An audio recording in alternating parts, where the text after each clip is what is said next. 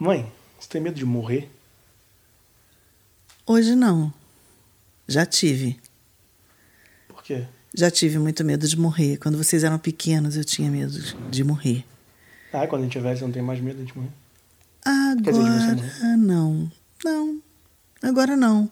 Por quê? Vai, conta ah, começo. Então, quando vocês eram pequenos, eu tinha muito medo de morrer e deixar vocês sozinhos. É... Como que alguém chegaria para fazer o que eu fazia com vocês do jeito que eu fazia? Como que a minha preocupação era, se eu morrer, quem vai cuidar de vocês? Quem ia dar colinho, quem ia dar afago, aconchego e socorrer na hora dos medos. Então eu tinha muito medo de morrer. E à medida que vocês é, cresceram, hoje vocês cresceram, então eu já não tenho mais esse medo de morrer. Porque hoje eu acho que vocês estão é, maduros, estão prontos para a vida e vão saber. Deixa eu relaxar. Então, assim, não, eu estou falando em relação ao meu medo. Não, tô né? Claro, se você perguntar se eu quero morrer, não, não. Ainda quero fazer muitas coisas. Uhum. E, mas eu não tenho mais esse medo da morte, sabe? Como eu tinha. Mas porque a gente você percebe, André, que o medo da morte dela meio que tinha a ver com a gente, não tinha a ver com você. Não. Não sei, é. Você não pensava em você? Depois que fui mãe, não. É mesmo? É. Quando eu era nova, eu tinha medo de morrer, porque a gente, né, quando a Sim, gente é criança. Tanto a gente... pra viver, não sei o que, não sei o que lá. É, Sim, é. Quando tá. a gente é criança, a gente tem medo de morrer. E quando a gente. Adolescente, você não quer morrer, você quer viver. Mas. É, eu não me lembro mais desse medo tão presente quanto quando eu fui mãe. Uhum. Né? Enquanto vocês eram pequenos, eu tinha esse medo muito forte, Uhum. esse medo de morrer. Hoje, depois de muita coisa que eu já passei na vida e, e, e como eu já convivi com a morte é, bem de perto, assim, eu já não tenho tanto medo da morte. Eu tenho medo de sofrer. Uhum. Tenho medo de, de ficar doente e sofrer e tal. Mas medo de morrer? Ah, tipo, hum, não. Sabe? Se acontecer alguma coisa, um infarte, ah, alguma coisa assim, aí morri, pum. Eu não tenho esse medo mais. É, porque eu fico pensando como que é. Quer dizer, você é muito nova ainda, mas. Eu fico pensando se conforme você vai ficando mais velho. Quer dizer, você é muito nova, mas tem 30 anos a mais que eu. Sim. Se quanto, quanto mais você vai envelhecendo, te, teoricamente mais perto você vai chegando da morte. Claro que ninguém sabe quando vai morrer, né? Posso. aquela É, eu história, estou muito mais né? perto do que você. Não, teoricamente, Teoricamente, estatisticamente, talvez, é, nada me impede de sair ali fora e atropelar por um ônibus. Não é, Sim. a questão não é essa, mas né, quando a gente vai chegando mais perto da velhice, né, coisa e tal, Sim. dá uma assustada assim do tipo, ah, não sei, É, não sei se estou chegando mais perto ou alguma coisa assim, eu não tenho essa parada. Não. Tem, tem um, um sentimento assim, estranho. É, até eu estava pensando nisso essa semana por conta é, do acontecido com o Fabinho, né? Da morte de Fabinho. Conta a história, eu não sei direito. Então, Fabinho é um menino que eu vi crescer, Uhum. é, da idade dos meus irmãos, assim, até mais novo que os meus irmãos. E eu vi crescer lá na igreja, a gente, eu sou amiga da mãe dele, né? E, e aí ele ficou doente com um câncer no olho, atrás do olho, e fez cirurgias e tal. E, e, e foi rápida a partida dele. E muito sofrida. Então, isso é uma coisa que me mexeu comigo, me abalou, me deixou triste, me fez lembrar da. Me fez lembrar dos momentos com seu pai. Uhum. E. Então, assim, é, traz a morte para perto. Sim. E aí, essa semana eu fiquei pensando assim: a vida é engraçada, né? Tem ciclos engraçados, assim, porque é, quando a gente é nova, a gente nem pensa nisso quando a gente é jovem, né? Igual vocês, assim. A gente quer sair, a gente quer cinema, a gente quer teatro, a gente quer ir a show, a gente nem pensa na morte. Uhum. A gente nem pensa nisso na vida, assim, né? Ai, quando eu vou ficar velho. Você não pensa nisso. Aí, quando você se casa e você tem filhos, é interessante porque a vida muda e você é, entra num outro ciclo de, de vida, de festas festinhas de aniversário. E aí, todo fim de semana tem uma festa de aniversário. Todo fim de semana. Tem festinha, festinha do amigo, festinha do amigo da escola, festinha da vizinha. E você vai a muita festinha de aniversário. E, e aquilo se prolonga, né? Uhum. Até os 15 anos. Tem muito. Depois vem a, a era dos 15 anos, nós. Muita festa de 15 anos para ir. Depois vem a, a festa dos casamentos. Aí você começa a ir à festa de casamentos. Nossa! E aí, quando você tem uma família grande, como a gente tem, tem muito casamento, muito aniversário. Então, quase que a gente, todo final de semana, tem um compromisso que a gente até às vezes fica cansado. Ai, que coisa, tem outra festa. Ai, não tô afim de ir, não, tô cansado de festa. Uhum. E eu estava pensando nisso essa semana, por conta dessa perda, e eu pensando assim, gente essas fases que a gente passa são tão boas e a gente não se dá conta delas. A gente não se dá conta que elas são tão boas. As festinhas de um ano, as festinhas de cinco anos, as, sabe? As festinhas no McDonald's, é, as festas de 15 anos, os casamentos são tão gostosos, são momentos tão maravilhosos. E, e depois você entra numa fase que eu tô entrando, por conta da idade, os seus amigos estão velhos. Uhum. Os seus tios estão velhos, muito velhos. Porque eu também já estou ficando velha. Então, começa a era dos enterros. A era das visitas aos hospitais. E que é uma fase bastante ruim. E que às vezes você diz assim: ah, não, nem vou lá.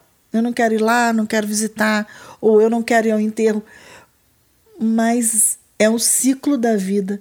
Você tem que participar desses eventos também. Uhum. Assim como você participou lá das festinhas de um ano, desde 15 anos, dos casamentos.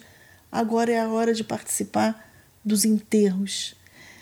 Não é nada agradável, não é nada legal, mas são os seus amigos que estão indo embora. São seus parentes que estão indo embora. E é uma fase mais pesarosa, mais triste, que te deixa mais reflexivo, que te deixa mais pensativo a respeito da vida, a respeito é, das histórias que contam para você. Você começa a lembrar das histórias que as tias contavam, que os amigos contavam, e, e você. Eu fiquei pensando muito nisso essa semana que histórias vão contar a meu respeito? Uhum. Qual é a história que vão contar da minha vida quando eu não estiver mais aqui? Uhum. É, que legado eu estou deixando para vocês, Sim. que são meus filhos, para minha família, para os meus sobrinhos, para os meus amigos, para os filhos dos meus amigos que me conhecem. E, e eu fiquei pensando nisso. É, de que forma eu posso transformar esse tempo que eu ainda tenho por aqui, que eu não sei quanto será, é, que forma eu posso otimizar esse tempo? De que forma eu posso fazer com que esse tempo seja excelente para mim uhum. e para as pessoas que estão comigo, para as pessoas que convivem comigo? Que tipo de, de, é, de benefício eu posso trazer dessa história que eu já tenho né, na minha bagagem, na minha mala, e que, que benefícios são esses que eu posso compartilhar com alguém e ajudar alguém. E aí, que, que respostas têm surgido para você nesses questionamentos aí? Então, eu vivi muitas coisas, né, é, ao longo da minha vida e eu tenho tentado ajudar pessoas através dessas coisas que eu tenho vivido. É, das dores que eu passei, que foram muitas, das desesperanças e das esperanças. Então, quando eu vejo alguém, às vezes, é, triste por uma bobagem, às vezes. É. Ah, porque está chovendo. Hum. E reclamando, né? Reclama tanto. Poxa, não para de chover, está chovendo a semana toda. E aí não vejo motivo para reclamar disso, porque existem coisas muito piores do que isso.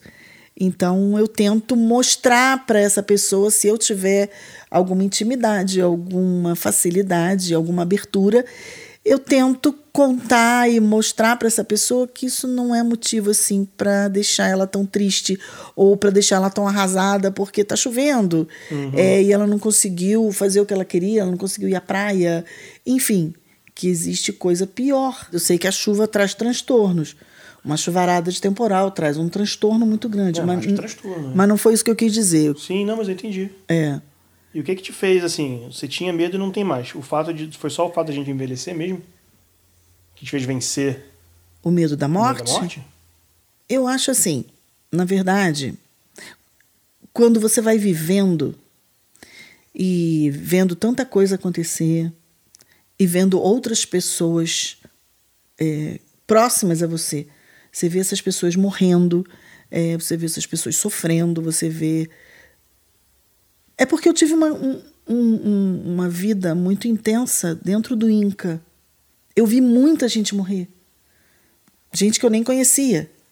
Ah, eu vi criança morrer, eu vi velhinho morrer, eu vi mulheres morrer, mo- eu vi na minha frente, assim, acontecer. É, aquilo foi duro, e mas eu, eu senti que era assim, que eram coisas que a vida estava fazendo que eu passasse, que, que Deus estava permitindo que eu visse aquilo ali, de uma certa forma, para me preparar para o momento que eu ia viver com o seu pai. Uhum.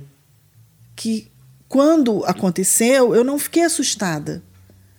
Né? Quando ele morreu e eu estava junto com ele, e naquele momento ali, ele olhando para mim, segurando na minha mão, eu, eu não fiquei com medo. Uhum.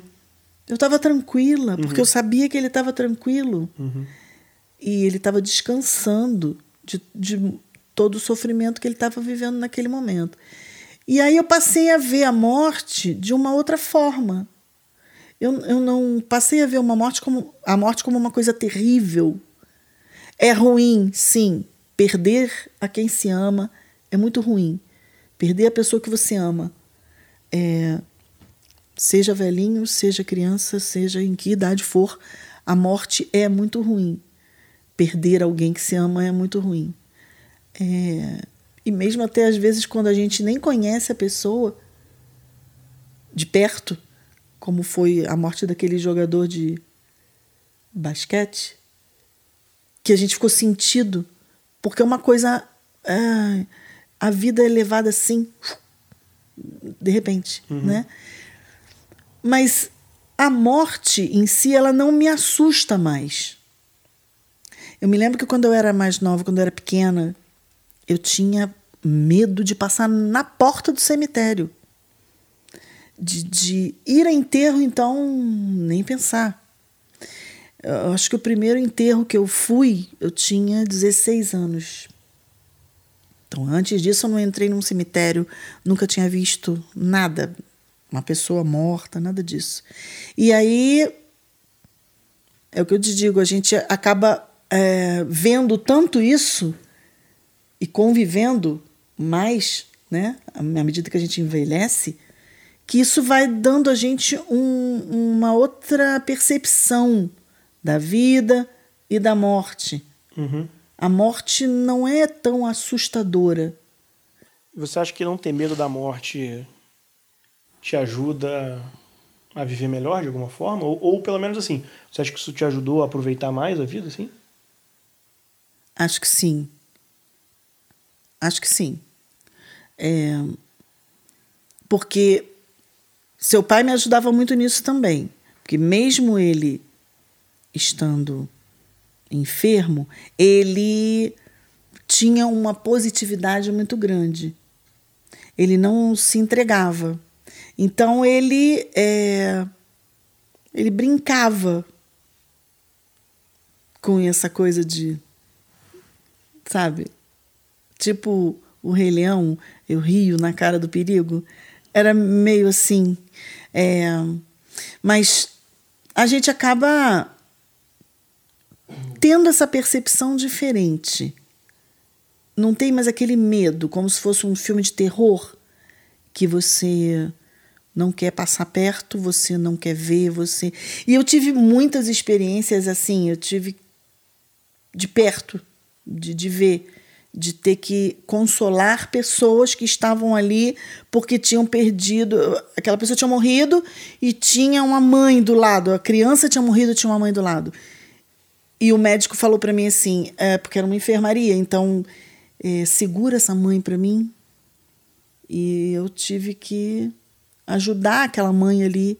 E foi um momento horrível. Então, naquele momento, lá atrás, isso tem 20 anos. Nesse dia, eu me lembro perfeitamente desse dia que eu vi uma criança de 5 anos morrer. Nesse dia, eu sofri muito, muito, muito, porque eu lembrava de vocês. Porque você tinha 5 anos, ele tinha 3. E eu sentia a dor daquela mãe. E eu tinha um, um pavor ainda da morte. E hoje eu não tenho mais esse pavor. Eu, eu não sei exatamente te explicar o que, que aconteceu que eu perdi esse medo. Acho que por isso, porque eu ter, por eu ter convivido tão de perto com situações de morte. Esse papo tá precisando de André, esse papo tá uma deprê, né? Tá precisando de André. É. Deixa eu te perguntar uma coisa. Pergunta. Você falou que muito, muitas coisas aconteceram na sua vida, muitas coisas ruins, e que moldaram sua forma de pensar, não para você se tornar uma pessoa negativa e pesarosa, mas para você perceber que você passou por isso tudo e que a vida continua, e você hoje tem uma visão de valorizar as coisas boas e de não olhar para o lado ruim das coisas e tal. Sim. Como que você acha que para alguém que não tenha vivido é, alguém de um ponto de partida de privilégio, assim, que não tenha passado por muitas dores reais, mas que tenha suas crises internas ali, como que essa pessoa pode lidar melhor com os problemas do dia a dia sem Entendeu? Como que eu vou ter uma Entendi, visão difícil otimista isso. das coisas? Se eu ainda não passei é, por situações é. difíceis. É, tem gente que não tem referencial, necessariamente, né? Para mim, a chuva é um grande problema. lógico. Como que eu quebro isso? Eu aprendi a olhar o lado bom das coisas. Tudo na vida tem um lado bom, mesmo o dia de chuva. Então eu acho que é uma questão de você é, olhar positivamente para todas as coisas. Pode parecer meio maluco, mas eu acho que olhar a vida com um olhar positivo, sempre olhando, procurando enxergar, enxergar o lado bom das coisas. Isso Eu é acho- natural para você? Isso é fácil para você? Não, isso eu aprendi. Exercício. Isso foi um exercício. Eu, eu não sabia fazer isso. Eu não sabia fazer isso. É, até porque ah, eu convivi na minha família com pessoas que não são assim, que são mais depressivas, que são mais negativas e que não ajudam muito nisso aí, porque tem gente que naturalmente é assim. Se tá sol, reclama, se tá chovendo, reclama. Então, tudo é difícil. Então, existem pessoas assim. Eu convivi com muita gente assim. Mas, de alguma forma, isso me incomodava muito. É- Essa negatividade extrema para tudo. Para tudo. Né? Então. E quando eu conheci teu pai, teu pai era uma pessoa extremamente positiva. Extremamente. Ele olhava sempre o lado bom da vida, o lado bom das coisas. E eu aprendi muito isso com ele. Então foi por isso que eu digo, eu não, eu não sou assim desde sempre. Eu foi um exercício, eu fui querendo ser assim. É uma coisa que você aprende, que você decide e você aprende. E aí eu quis ser diferente, eu quis ser uma pessoa. Eu, eu nunca quis ser uma pessoa reclamona. Falei, não quero ser reclamona. Eu quero ser uma pessoa que ajude alguém, que seja positiva. Eu quero ser feliz. Então eu não consigo ver uma pessoa que seja feliz, mas que vive reclamando de tudo o tempo inteiro. Então eu não consigo achar que essa pessoa seja feliz realmente, porque ela só reclama.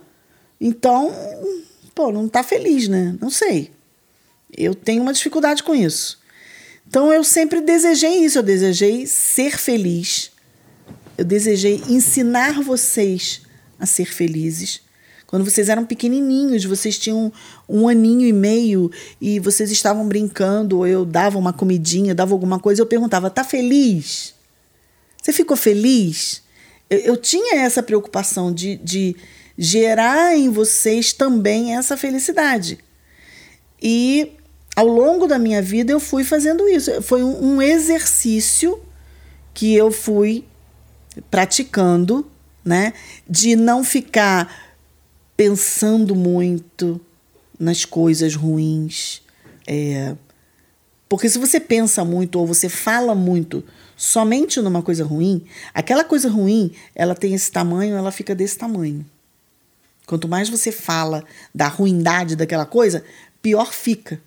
Então eu pensei, bom, não vou falar, não vou reclamar, né? Vou ficar bem. E aí aquela coisa vai diminuir.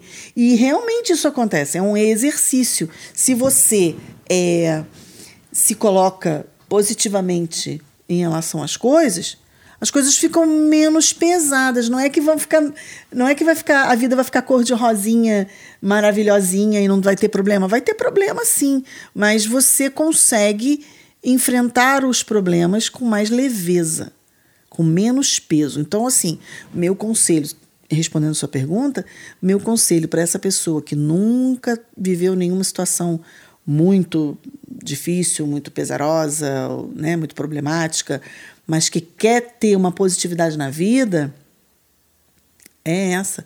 Pratique o exercício de olhar o lado bom das coisas.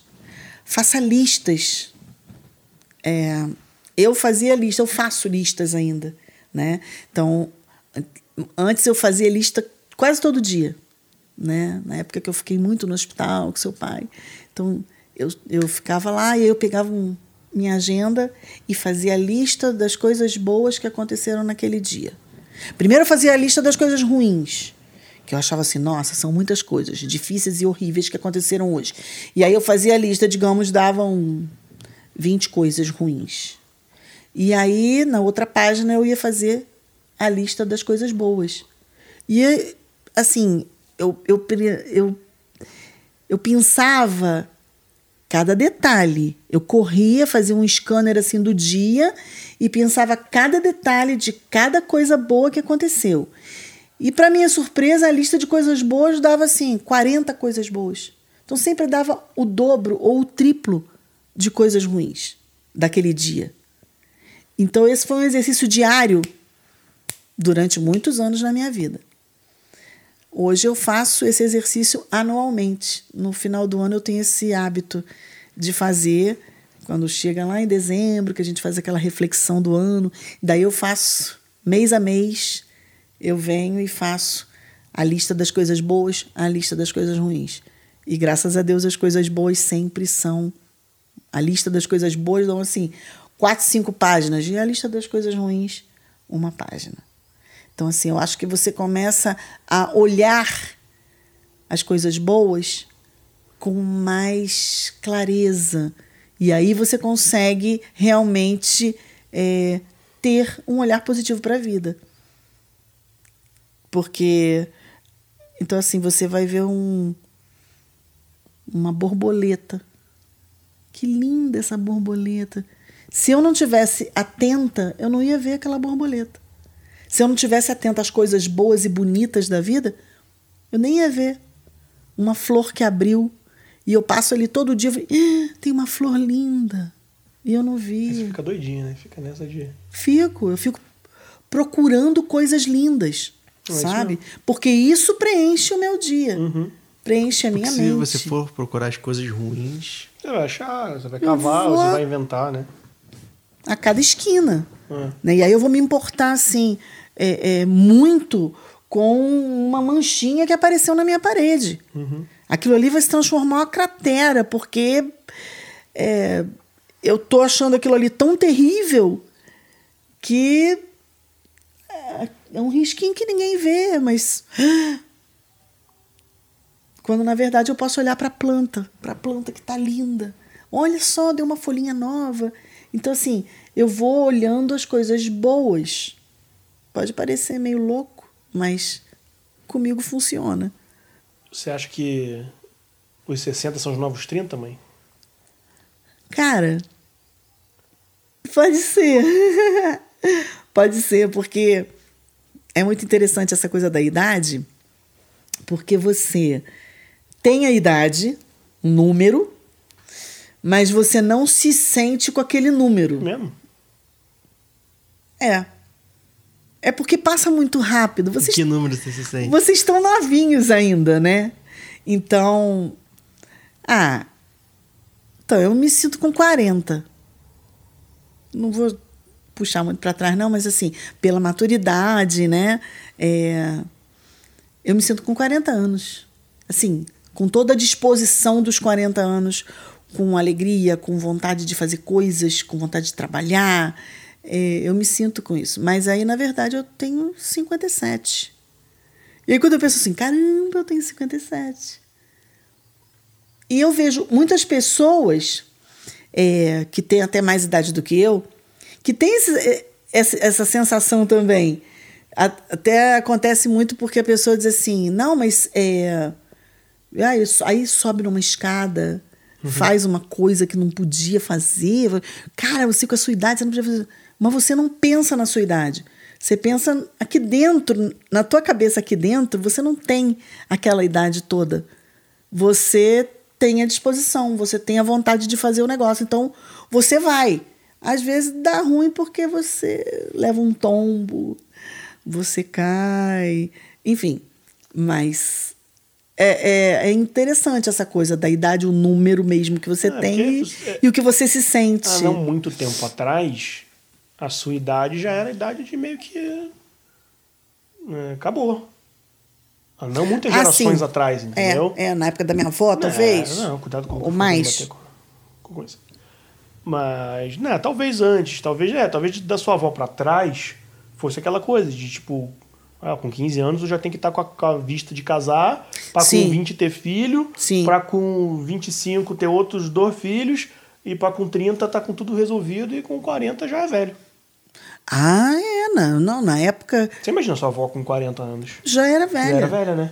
As roupas eram de velha é. e o próprio comportamento. É, ah, isso é coisa que você não pode mais fazer, você não tem mais idade para isso. É, tinha muito isso, esse peso. Viúva, então? Não, viúva acabou. Viúva, ela não existe. Ou ela tem, tem que casar de novo. Ah, é, sim. Tem esse, hum. essa pressão. Entendi. Tá, já tá namorando? Já arrumou alguém? Não. Porque a, a, as pessoas não conseguem é, imaginar que você possa ser feliz. Sim, claro. Com você mesma. Hum. Do jeito que você escolher. Você não precisa exatamente de alguém, né? De um marido, para ser feliz. Você tem outros meios de alcançar a sua felicidade. Que não seja só. É, para muita gente é, mas. Assim, exato. Mas ainda tem muito essa coisa, né? Eu vou confessar para você que eu não penso muito nisso, não. Eu não, eu não sou muito de ficar. É, pensando nisso, que eu tô ficando velha. É porque eu não oh, acho que você tá também, não. Eu, eu não paro muito para pensar nisso, não, sabe? Assim, eu sou muito de curtir os momentos. Então, quando vocês eram pequenos, eu curtia muito, muito, muito. Curti muito quando eu estava grávida, minha barrigona. Depois curti muito vocês bebezinhos, amava. Curti muito vocês andando, vocês na fase da escola, e adolescentes, e faculdade, e agora casando. Eu, eu curti muito cada fase. Eu, eu tenho essa coisa de curtir. Então, hoje é muito legal ver vocês adultos. É, foi muito lindo ver você casar, muito emocionante. É uma sensação assim de. É uma sensação muito boa de dever cumprido, sabe? Meu filho casou. Metade da minha tarefa está cumprindo, ainda tem outra metade ali. Mas, assim, é muito lindo ver vocês adultos, maduros, cuidando da própria vida, é, ajudando outras pessoas, me ajudando, cuidando das coisas. Eu fico muito orgulhosa como mãe, muito grata a Deus de ver vocês assim. E eu não tenho nenhuma tristeza em relação a isso. Eu tenho saudades é, do, dos bebês? Tenho, é porque eu gosto muito uhum. de bebê, muito de criança. É, mas eu vivi muito intensamente cada fase. Curti muito eu fui muito, muito, muito. Eu dei muito colinho, eu papariquei, eu brinquei, eu rolava no chão, eu contava história. Então eu tenho umas saudades boas. Eu não tenho aquela saudade chorosa, sabe? Sim. De, de ah, poxa vida, meu filho cresceu. Tá. Até porque vocês são filhos maravilhosos que. É, estão sempre juntos e a uhum. gente sai junto e a gente vai para cinema e a gente vê filme e a gente curte os momentos, né? A gente curte o céu que está lindo, a gente curte a chuva, a gente curte o sol. Isso é muito gostoso. Então assim, eu acho que eu tenho uma vida muito privilegiada também. É, eu acho que, mas eu acho que pelo, pelo que a gente vê assim, pelo menos, me parece que agora você chegou numa fase da vida em que você pode barra consegue é, se dedicar mais a você mesma. Mais do que você já fez em toda a sua vida, me parece. Com certeza. Isso aí é uma coisa. Isso é uma coisa que eu percebo muito. Muito. Porque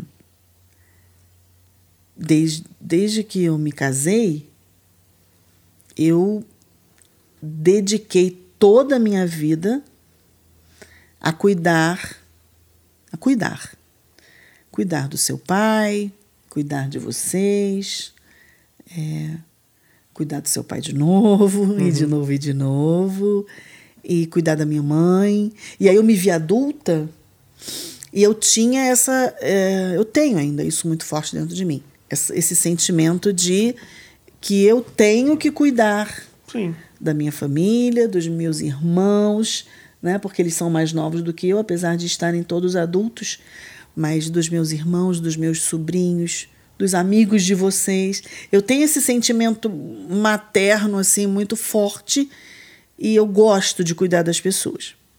Agora, realmente eu é, exagerei talvez durante um tempo e esqueci um pouco de mim. Realmente eu é, me dedicava integralmente a todo mundo, menos a mim. Então era bastante raro eu ter tempo para mim, para uma coisa para mim. É, eu sair e respirar. Eu ficava bastante ocupada e eu achava que a vida era aquilo ali, legal. Eu, eu, não, eu não tinha um sentimento ruim em relação, não, sabe? Eu, eu não sentia isso. Mas eu não percebia. Conforme você foi uh, amadurecendo e a vida foi avançando, você foi percebendo essa necessidade crescente Sim. de Sim. cuidar de si mesmo, né? É. Foi chegando uma hora em que eu estava sufocada, que eu estava muito tensa, que eu estava muito nervosa, que eu estava querendo matar o cachorro. Você tinha que olhar para si mesmo. E eu não entendia por quê. E eu pensava assim, ué, mas. Chegou no seu né? limite. Eu não aguento mais. O, o que, que eu tenho que fazer? Eu tenho que ter um momento. Eu queria poder deitar no sofá e escutar minha música, sem ninguém chamar meu nome. Só isso que eu queria fazer. Escutar uma música. Queria relaxar. E eu não tirava esse tempo para mim, até porque eu achava que eu nem, nem tinha esse direito sabe? Eu, eu fui me dar conta disso, ter essa consciência de que eu precisava mesmo é, desse tempo para mim. Tem poucos anos que eu. Que eu... É, talvez a gente também não desse esse espaço. Isso é erro nosso também, né? A gente tem que ter aprendido é, que. Vocês eram novos, né? Não, assim, e, né? não, não. Vocês não tinham maturidade ainda para entender isso. Hoje vocês entendem isso, mas vocês eram novinhos e. E também, assim, a gente meio que a gente acostuma mal as pessoas quando a gente faz muito isso. Não, claro. A gente, quando a gente é muito. É, quando a gente é muito pronta para ajudar e para fazer tudo, as pessoas te olham como super. Uhum. Ah, mas você é uma super mulher. Você, pô, você é uma guerreira. Eu escutei isso a minha vida inteira. E teve um tempo até que eu acreditava nisso. E aí chegou um tempo que eu entrei em crise comigo mesmo, que eu, eu entendi assim, eu não sou guerreira porcaria nenhuma. Eu não sou forte. Eu choro no chuveiro. Eu roo a minha unha. Eu não sou esse, essa super mulher que estão achando que eu sou. Então, mas eu vestia essa capa. Eu vestia essa capa. E eu sofri com isso, né? De vestir essa capa. Porque aí, o dia que você quer tirar essa capa de super, ninguém deixa.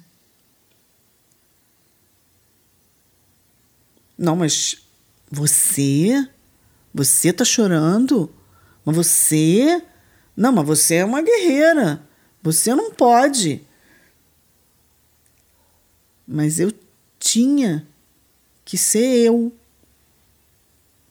E eu não, não sou super coisíssima nenhuma. E você foi precisando descobrir como achar esse espaço é. para você dentro é. dessa história toda. Dentro dessa história toda, eu tive que cavar. Eu, eu tive que me entender como não super. eu tive que entender que eu não era essa Mulher Maravilha toda. Eu sabia que não era, mas assim, de tanto você escutar, você fica não, meio claro, iludido. Claro, e as pessoas veem você passando por certas é. situações e tendem a. A achar isso, né? Sim, de que claro, você. Ah, eu te admiro. É na boa intenção de, sim, de querer. Sim, né? sim, sim, sim. É. Completamente. Uhum. Mas. Você teve que quebrar isso antes dentro da sua cabeça? Dentro da minha cabeça. Isso dói. Isso, isso foi sofrido. De, de entender isso, eu mesma entender isso e aí eu tinha que descobrir um meio de mostrar isso para os outros. De falar para os outros, eu não sou isso que vocês estão pensando. Eu não sou essa Coca-Cola toda. Eu quero chorar. É, mas acho que tem muito menos a ver com os outros, né, mãe? Oi? Tem muito menos a ver com os outros. Tem muito mais a ver com você mesma. Entendeu? Porque eu acho que o importante não foi a projeção que você dava para os outros. Não, é. O importante é, foi você. É eu reconhecer isso para mim que, mesma. Claro, que eu vou tirar alguma hora para mim. É. Sabe? Eu vou sonhar uma coisa para mim, né? Então, mas eu quis dizer em relação aos outros, porque assim, é, a partir do momento que você. Porque aí eu, eu, eu tive que aprender a dizer não. Ah, sim. Para algumas coisas. Hum. Porque eu era muito solícita e e eu estava ali, né? E aí as pessoas acabam te envolvendo em situações que você não quer ser envolvido, porque as pessoas acham que você é fera naquilo ali. Se aproveitam de mim, nobreza. É. Sabe? Aí assim, não, mas você, pô, você manja tudo de Inca. Era meio assim, sabe? Ah, é, sim, você dava consultoria então, de to. Toda vez que alguém ficava doente, tem alguém com câncer, as pessoas ligavam para mim e as pessoas não entendiam o quanto aquilo me machucava. E você na intenção de ajudar. E eu tentava ajudar. Sim. E eu tava me machucando mais ainda. Uhum. E aí eu tive que eu reconhecer isso e eu ir mudando comigo mesma. E qual foi o poder do não para você quando você começou? Nossa. Dizer não é libertador. Para mim, né? Para os outros foi chocante, mas você tá dizendo não. Que absurdo. Como, como que você não vai? Você não vai visitar ali a pessoa? Não vou. Não dá mais para mim. Mas então é meio chocante, foi meio chocante para os outros, mas foi libertador para mim. Eu precisava disso. Eu precisava ter eu precisava respirar.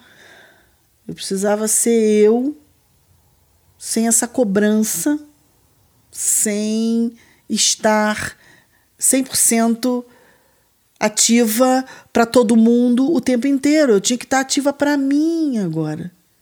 Eu queria ter um tempo para mim, para eu respirar, para eu viver, para eu poder fazer coisas novas. Eu queria fazer coisas diferentes. Eu queria aprender coisas novas. Foi, foi uma mudança bastante significativa na minha vida. Então, eu, eu sinto isso, assim, é, quando você diz que, que eu tô numa fase boa, né? Que você fala para mim, você tá na melhor fase da sua vida. Eu sinto isso. Sem desmerecer nenhuma das outras fases. Mas eu sinto que eu, eu tô. Porque eu tô bem comigo mesma. Essa é a diferença. Porque eu estou bem. Eu estou feliz, eu estou em paz, eu estou tranquila, eu estou fazendo as coisas que eu gosto, comendo as coisas que eu gosto, ouvindo as músicas que eu gosto. Isso tem sido muito bom, muito simples, parece uma coisa tão boba, né? É, mas você precisou é, se convencer de que isso não era ser egoísta, né? É. Eu acho que você olhava para essas coisas como egoísmo há, há Sim. anos atrás. Sim. Eu entendia que cuidar de mim, que olhar para mim, era ser egoísta. Eu não podia ter esse direito. Eu tinha que estar tá servindo o tempo inteiro, porque isso que era legal. Isso é que é ser legal. Mas eu não. Depois que eu entendi que eu só posso ser legal com os outros se eu estiver legal, aí eu mudei. Porque quando eu estou bem, quando eu me dou esse direito de ser egoísta e de cuidar de mim mesma, eu vou ficar tão bem que eu vou ficar muito melhor para ajudar os outros. Sabe, eu, eu vou estar num nível de, de, de tranquilidade, de equilíbrio emocional, que aí eu vou poder ajudar você muito melhor do que se eu tivesse só te ajudando, te ajudando, te ajudando. Porque aí eu mesmo não sabia quem eu era. Eu mesmo, sabe, se a pessoa voltasse para mim, e você? Eu ia. Eu tava chorando com propaganda de extrato de tomate na televisão. De, de tão. Sabe? De tanta tensão, de, de tanto sufocamento de tudo, né? Da vida. É. Talvez o resumo dessa conversa seja que amadurecer, ou envelhecer, não te está dando medo de morrer, e sim vontade de viver. Ah, que lindo, filho. Que lindo! Adorei isso. Para encerrar, eu queria fazer uma pergunta. Faz você falou lá no início. Para ah. você, o que, que, o que, que significa deixar um legado? Ah. Então, deixar um legado. Eu acho que deixar um legado é assim. É, enquanto você, você, você pode morrer, você não está mais aqui vivendo nesse mundo. Mas a sua história vai continuar vivendo nesse mundo. As pessoas vão contar a sua história, uns para os outros, para os filhos. E os seus exemplos vão servir de exemplos para outros. As coisas que você fez vão virar referência. Na vida de outras pessoas. Eu acho, acho que, para mim, isso é deixar um legado. É pensar que depois que você partir dessa história, desse mundo aqui, é, você deixou um livro. A sua vida foi um livro e as pessoas vão ler esse livro. E que bom que esse livro tenha ensinamentos, uhum. coisas boas. Não é, não estou falando de coisas boas só a cor de rosa, não. Que através das coisas ruins e difíceis que você passou, você possa ter é, aprendido e através disso você possa ensinar lições para que pessoas que ainda não viveram aquilo ali possam nem viver aquilo ali. Já posso falar assim, bom, Osana passou por isso aqui, mas ela fez essa curva aqui, né? Ela, ela, ela viu desse jeito aqui, que legal. Então eu também posso ver desse jeito. Eu também posso atravessar essa ponte. Então isso é deixar um legado. É que com a minha história de vida, outras pessoas possam ser ajudadas e ser é, se tornarem mais felizes de pensar, poxa, eu também posso ter uma vida boa. Apesar de eu posso sorrir o tempo inteiro e eu posso olhar o lado bom da vida. Isso é deixar um legado. E eu quero deixar esse legado. Quero que as pessoas tenham boas lembranças. Quero que os meus netos tenham orgulho. Quero que meus filhos tenham orgulho. É isso.